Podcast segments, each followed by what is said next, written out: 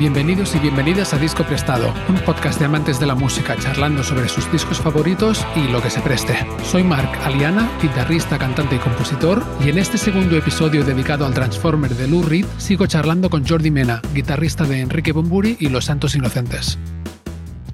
Hoy, entre otras cosas, Jordi y yo comentamos las dos primeras canciones del Transformer, Vicious y Andy's Chest, la importancia de la ciudad de Nueva York en la obra de Lou Reed, el parentesco entre el Transformer y los discos Hunky Dory y Ziggy Stardust de David Bowie, y el intento de asesinato que sufrió Andy Warhol en su estudio creativo, The Factory.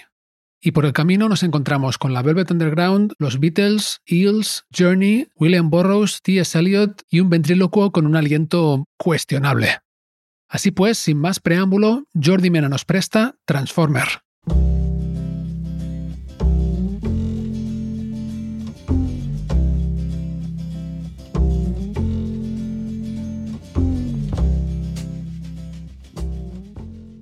Y también antes de ir a por cada canción, creo que algo importante, aparte de este contexto cultural del que estamos hablando para el disco, y para la obra de Lou Reed igual más ampliamente, es Nueva York.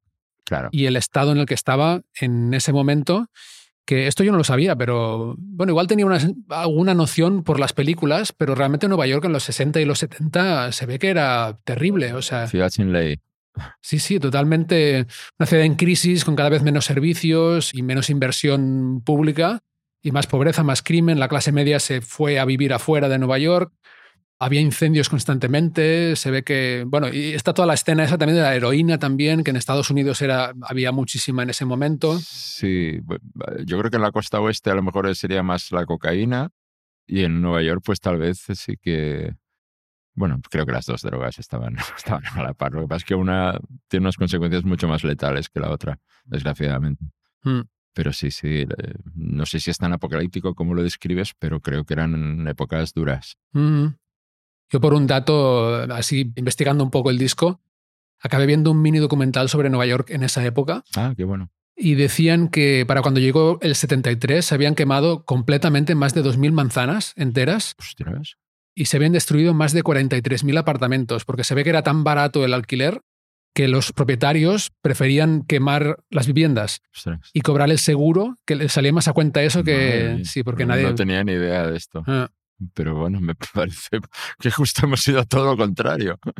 Ahora, lo- como están los alquileres, y bueno, en, estado, en Manhattan ya, por lo, vamos, tremendo. Es, es un lugar, es imposible vivir en, en, en Nueva York.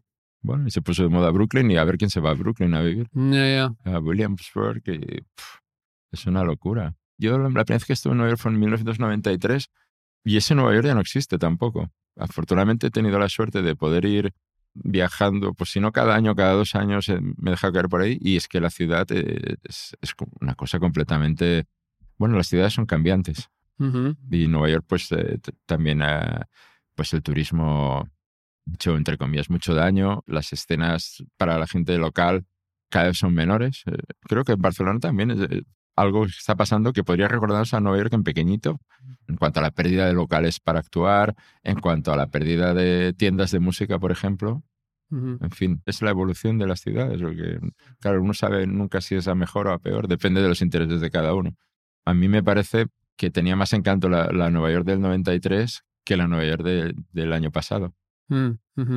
Sí, bueno, es esa gentrificación de la que tanto se habla, ¿no? Absolutamente. Sí, O sí. sea, ahora alquilar un piso en, en Nueva York eso es carísimo. Pero es que incluso los hoteles son caros, todo es muy caro. Todo es Ujú. muy caro. Y desde la pandemia, más todavía. Ya, ya ves. Sí, sí.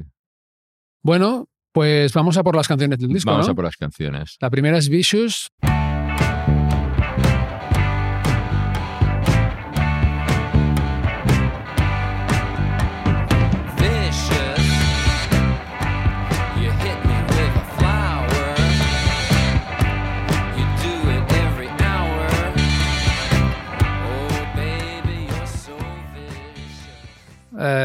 Qué sé, vicioso, depravado, malicioso un poco también, ¿no? Sí, bueno, mm, es, eso he escuchado por ahí, creo que he dicho por el propio Lou Reed, que fue Andy Warhol quien le dijo, oye, ¿por qué no haces una canción que se llame Vicious? Ajá. Y él le dijo, pero ¿cómo Vicious? Pero ¿Vicious qué? Y me dice, bueno, pues como que te dé un golpe con una flor. Ajá.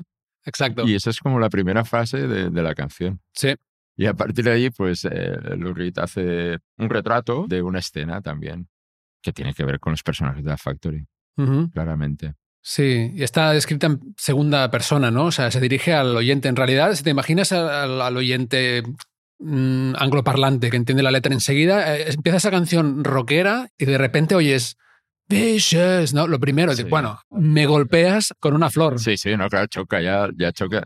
Aparte suena una guitarra completamente destartalada, de- de- como que lleva toda la canción. Y bueno, luego hay unos punteos de, de Mick Ronson, creo que son. Bueno, seguro que son de él.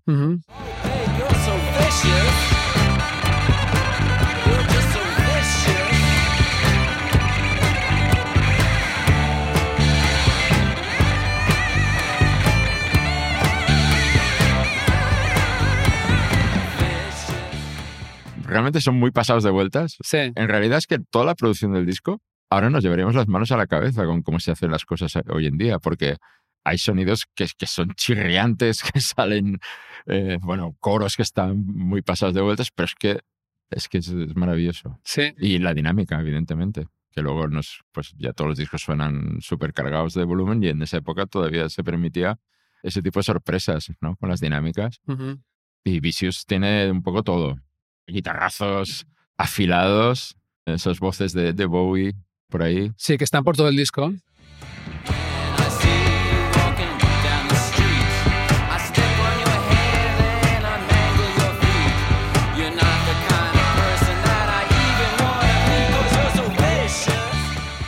Bowie está cantando en todo el disco, haciendo unos coros o frasecitas o onomatopeyas en- por todo el disco. Sí, sí, sí.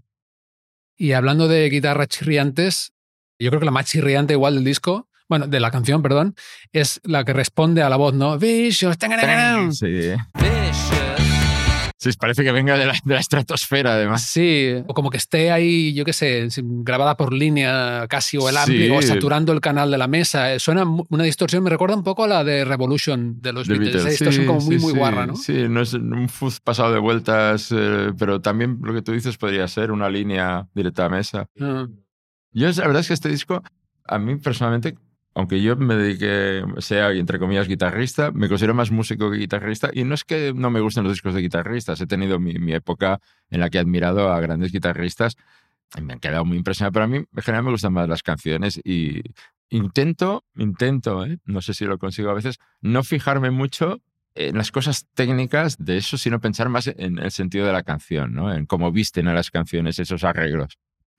Y bueno, pues eso me refería que tampoco. Este es un disco más que de guitarras, es de, de textos, de melodías y de unos arreglos impresionantes. Ujú. Sí, estoy contigo en lo de las canciones. Sí. Cuando estás estudiando, siempre hay, que- hay que fijarse en los grandes maestros, que técnicamente es prodigioso, que tiene un fraseo, pero luego cuando tú eres una persona que le gusta el rock o así, pues, pues bueno, al final lo que queda siempre, como se dice, lo que queda son las canciones. Pues ahí estamos. Sí, sí, sí. Y volviendo a esa guitarra chirriante, de todos modos, Sí, me gusta justamente que suene tan guarra porque es la, la respuesta a la letra. hombre, claro, el, el Vicious. O sea, el, eh, el de- de- vicioso, como depravado, y te sale esta guitarra. eh, Sí, bueno, pero claro, es un depravado que, que te golpea con una flor, o sea, tampoco es... sí, que no es, es un poco inofensivo. ¿no? Eh, exacto, es, Sí, es- es muy gracioso. Ujú. Una cosa que llama la atención inmediatamente, que por cierto no lo he dicho, pero a Lou Reed lo conozco mucho menos que tú, y yo este disco no es un disco que lo tuviera yo en mi discoteca habitual, Ujú. Pero el estilo de Lou Reed cantando es muy peculiar porque entra en, o sea, va entre el canto y el hablar, Sí, él, es como... entra y sale de una forma muy fluida, ¿no? Lou Reed, claro, los textos son muy importantes y, y él es un tío que, que canta pero recita. Mm. Y, y creo que aquí hay una buena mezcla de las dos cosas, porque él recitando, eh, de hecho ha hecho conciertos que prácticamente son recitales de poesía con su pareja, con Laurie Anderson. Ujú. Hacían un, un espectáculo conjunto pues, en el que había el peso de, la- de lo que son sus textos era muy, muy importante. Pero él, su manera de cantar es muy, muy recitativa, Ujú. Mm. Sí. es cierto. Y tiene esos momentos en los que pasa de la melodía a como recitar, pero hace estos tonos que no son musicales, ¿no? You hit me with a flower. Es Sí. No está haciendo una nota concreta, es muy peculiar, mola. Sí, no está haciendo melodías eh, estándar o no, él, él suelta frases, incluso hace también muchas onomatopeyas, uh, cosas de estas Sí, en sí, medio sí. de las canciones. Sí, sí, sí, es eh, bueno, yo creo que también original eh, para ese contexto más de, de rock, ¿no? Mm. Sí. Igual también un poco precursor del punk, ¿no? Porque aquí faltaba bastante para que llegara. Bueno, es que eh, esa etiqueta se le ha colgado a Velvet Underground también y, y a los Rich sobre todo, porque Mm, evidentemente estamos en el 72, Transform es un disco muy transgresor. Y el punk de finales de los 70 o segunda mitad de la década de los 70 es un fenómeno que quiere romper con todo lo, lo asentado o aposentado de, los que llamaban ellos dinosaurios del, de- del rock, ¿no? De, de esas bandas, megabandas con, con arreglos súper enrevesados. Y entonces pues se junta gente que casi no sabe ni tocar el instrumento, pero con su energía, con unas letras completamente directas y punzantes. Y eso, en cierto modo, Lou Reed fue un precursor tal vez con bastante más elaboración de los textos. Y también, también hay que decir, con bastante más poesía. Hay muchos textos que, del, del- en el disco que, bueno, a ver qué quieren decir exactamente. Que esto es una cosa muy, que está muy bien, yo creo. También si lo das todo masticado, pues bueno, está bien, también, a veces hay que hacerlo. Hay que hacer eh, eslóganes o, una música que a lo mejor necesitas dar como unas consignas más revolucionarias y otras veces está bien también pues que el creador dé rienda suelta a, su creación y que a lo mejor empieza con una frase y acaba y no sabe y luego no te va a decir, oye, ¿de qué habla esta canción? Pues no sé. Esto pasa con muchas canciones. Cada uno pues toma la parte que quiere y, se hace su idea. Todo esto hasta la aparición de los videoclips, que para mí los videoclips hicieron un cierto daño a toda esta mística. Mm. Sí, porque es como que le ponen imagen a tu experiencia, ¿no? Eso Luego es muy difícil eh, separar eso de, a la de escuchar la canción. Yo les tenía mucha manía. ¿eh? Eh, Es verdad que hay obras maestras en, en el tema del videoclip, pero yo mi adolescencia fue la segunda década de, de los, set- la segunda mitad de la década de los 70 fue mi adolescencia. Y bueno, que aún continúa en cierto modo. y, y a mí cuando empezaron a salir los videoclips en los 80, MTV, a mí me daba mucha rabia. Porque ya no podía escuchar la canción de la misma manera. A mí me gustaba escuchar una canción y yo me imaginaba mis, mis cosas. mm. O me imaginaba nada. Y también está bien. Pero claro, la vista es el sentido que tenemos los humanos más directo. Creo que, si hiciéramos un porcentaje, la mayor parte del porcentaje de los cinco sentidos que tenemos correspondería a la visión. Y al ponerte una imagen a una canción, pues ya te vas a eso. Y en esa época eso no existía todavía. No existía. Aparte de que era muy difícil ver algún videoclip que no fuera la gente tocando esa canción en algún tipo de, escenario, decorado o algo parecido. Y luego lo que fue es que eran pequeñas historias, eran narraciones, eran cosas que pues a veces eh, eh, tenían que ver con la canción, a veces era un ejercicio de estilo del director del videoclip y a mí eso me despistaba mucho. Pero bueno, eso me pasaba a mí, que evidentemente no tiene nada que ver con el gusto mayoritario de la gente porque en esos años 80 pues el, videoclip era el... No, no había single sin videoclip. Claro, era más importante el videoclip que, que la canción. De hecho, había más presupuesto para el videoclip que para la canción en muchas compañías de discos. De hecho, ahora mm, cualquier canción que publiques también casi, o al Claro. menos sí, sí, tiene que ir acompañada por algo visual. Algo visual, si no, pues la gente mm, le cuesta mucho más. Cuesta mucho más. Mm. A lo mejor pues, no pasas de los 15 segundos primeros y, y en cambio con una imagen, pues si la imagen es llamativa o tiene algo que haga que enganche, pues ahí, ahí te quedas un rato más. Dentro de ese consumo que tenemos ahora de usar y tirar muy rápido. Mm.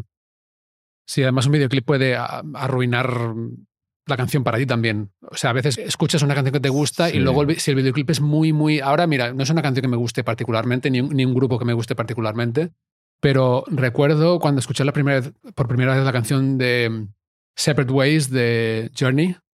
Uy, no, no, lo, no lo controlo. Uh, Someday love will find you, break those chains that bind you. Bueno, la cuestión es que es una canción que a mí me sonaba como muy mm, guerrillera, muy potente. ¿Y el vídeo cómo era? Y el videoclip son ellos en un muelle, creo, con una pinta así de finales de los 70, como muy. Pues una cosa súper esperpéntica y exagerada. Es algo totalmente ridículo. Y ahora rea- claro. realmente, ya te digo, no es que sea muy fan de Journey, pero no puedo escuchar esa canción sin verlos haciendo el, el capullo, ¿no? Claro, claro. Hombre, ha habido también grandes videoclips, Sí. por supuesto. Estoy pensando ahora mismo en el primer disco de los Eels. No sé si te acuerdas aquel que salen volando en Novocaine for the Soul. No lo he visto. No, bueno, en fin. O sea, me ha venido también a la cabeza. Sí que es verdad que te condiciona Sí. Mucho. Sí, Sí, sí. Y volviendo al Transformer. Claro, en este disco, de hecho, hay este tipo de letras que no solo son ricas, sino que las puedes interpretar de muchas maneras. Incluso puedes escucharlas en días distintos y pensar que van de otra cosa o pensar, ah, mira, igual no había pensado en este significado. Claro. Y todo es válido. Eso es, eso es guay también, ¿no? Sí. Yo creo que eso es lo que da mucho sentido a, a las canciones, que cada uno se las hace suyas a su manera, ¿no? O sea, bien según lo que tú estás viviendo en ese momento. Mm. Sí que es verdad que tal vez Transformer te lleva mucho a una escena que probablemente nosotros no hemos podido conocer más que de, de referencias, ¿no? Pero sí que se puede entender temas como lo que te decía de, de esa sexualidad, que ahora es todo muy distinto de cómo había sido, pero en ese momento era completamente transgresor todo. Ujú. Y ese es un tema que está muy, muy encima de la mesa de- en esas canciones. Y luego, bueno, pues habla de esos personajes de la Factory, de Andy Warhol, y mm, es un reflejo de las cosas que creo que Reed tenía su libretita que iba apuntando frases que escuchaba ahí en la Factory o gente que pasaba por allí, historias que le habían contado. Mm, A veces ah, hablas en canciones de Transformer habla sobre gente que a lo mejor ni siquiera conoció o, o- o conoció un día de fiesta en el Max Kansas City o, Mm. O igual, sí, exacto. Alguien oyó a alguien explicando la historia de la, de la otra persona, claro. Sí, porque hay cotilleos. Bueno, hay una canción Sí. ya directamente que es de cotilleo. sí, sí, sí. Bueno, pues seguimos con la segunda canción, Andy's Andy's Chest. Chest. If I could be anything in the world that flew, I would be a bat and come swooping after you. Esta sí que es una, un poco, entre comillas, declaración de amor y es una canción que habla directa e indirectamente también de Andy Warhol. El pecho de Andy es el pecho de Andy Warhol. Tiene que ver con una cicatriz que llevaba, no sé si sabes la historia. Sí, le dispararon, ¿no? Le dispararon una chica que mandó un guion a la Factory para que Andy Warhol tal vez lo pudiera usar para una, una de, sus, de sus películas. Y no sé si es que se le quedó por ahí algún... Me imagino que Andy Warhol era un tío que debía ser como los, los ARs de las compañías de esa época que reciben 20.000 maquetas y a lo mejor alguna tiene suerte y se pone encima de la pila y la ven y la escuchan y tal vez ese guion se quedó sepultado por otros guiones. La cuestión es que esta chica, como vio que no pasaba nada, le pidió que le devolviera el guion y por lo visto Andy Warhol no lo encontraba. Mm, Tal vez lo había perdido. Ella se lo tomó tan mal y, y bueno, en Estados Unidos lo de las armas es tan sencillo y en el 72 todavía lo era más seguramente, aunque ahora tampoco no está mal la cosa. Eh, pues bueno, cogió su pistola, se fue a la factory y le pegó, pues no sé si tres tiros, ¿eh? Tres tiros que creo que solo le dio uno y disparó a, a un par de personas más que había. Sí, sí, había. No, es que aparte esta chica hizo un manifiesto que no sé, tiene un nombre que, que no recuerdo. Scum, S-C-U-M. Scum, sí, que claro, tiene un doble sentido también. Sí, que significa, bueno, como basura, ¿no? Eh, Sí, y entonces se trataba también de, de- era un manifiesto, eh, vamos a decir, feminista, pero en unos términos que muy hard, feminista, porque lo que se trataba de matar a todos los hombres. sí. Entonces cuando entró a la Factory, pues bueno, todo lo que se puso por delante se llevó su merecido. Por suerte no mató a nadie, aunque la verdad es que Andy Warhol tuvo una operación que le abrieron el pecho, vamos. Mm. de, de ahí viene el Andy's Chest, ese pecho de, de Andy. Entonces, durante la canción, eh, sobre todo en la parte final, Reed va diciendo cosas que le enviaría a Andy para darle ánimo, supongo. Sí. Pero cosas muy, muy, muy variadas. Ahora no recuerdo exactamente, pero desde caballeros con relucientes armaduras a Sí, cortinas con diamantes. eso. Todo esto tiene una carga, una imaginería gay bastante importante Ajá. también. Es una bonita canción, además. and curtains laced with diamonds dear for you.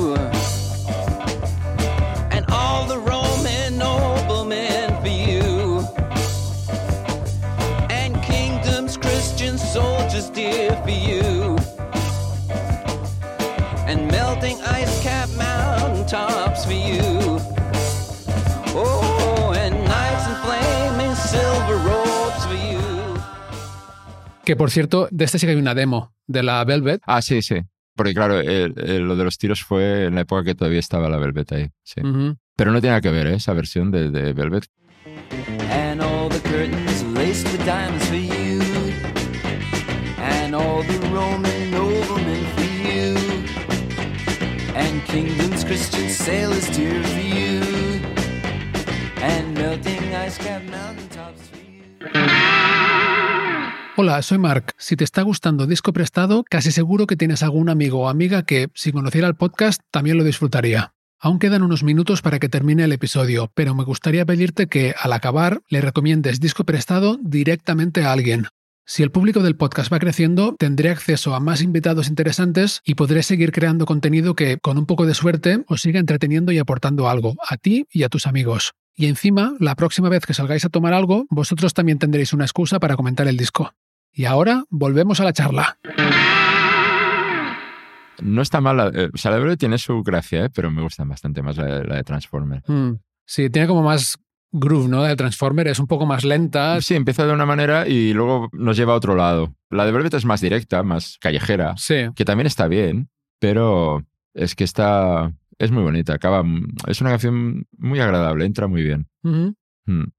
A mí musicalmente tiene momentos que me recuerda un poco, bueno, al sonido de The Man Who Sold the World, de- del disco. Mm, sí. Esas como líneas de guitarra descendientes, claro, es toda la misma época. Sí, Bueno, es que yo creo que ahí, ahí es donde lo que hablábamos de Mick Ronson, creo que en todo el disco su presencia es básica, Mm. básica. Ujú. La manera de trabajar los, las guitarras eh, es que estás escuchando eso, tú has dicho Man Who Sold the World, pero escuchas Hanky Dory, escuchas Ziggy Stardust y ahí está, ahí tienes eso. Mm.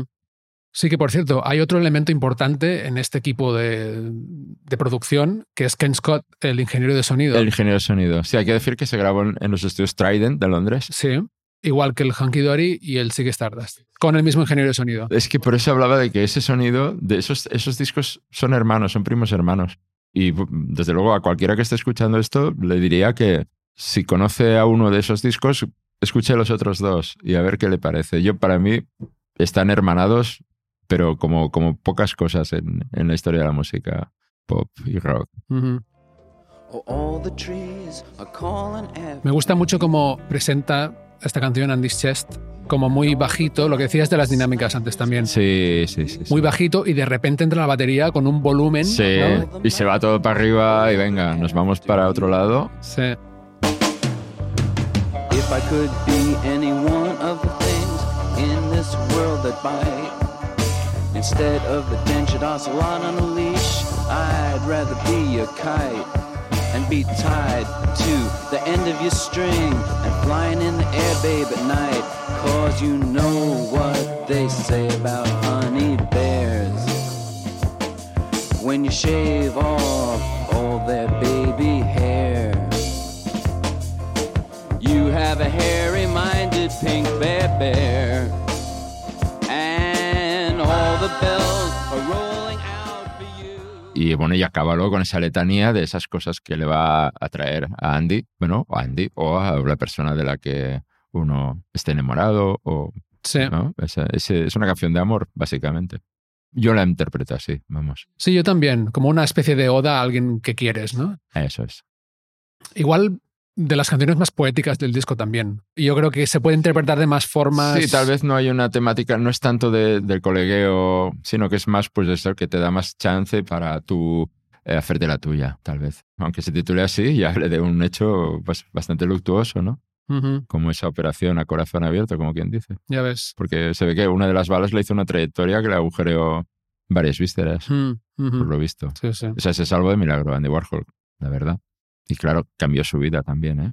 Mm, Sí, dicen que tuvo secuelas hasta la muerte. Bueno, ya el tema salir, eh, todas estas cosas, ya el, po- el pobre quedó toca de té. Ujú.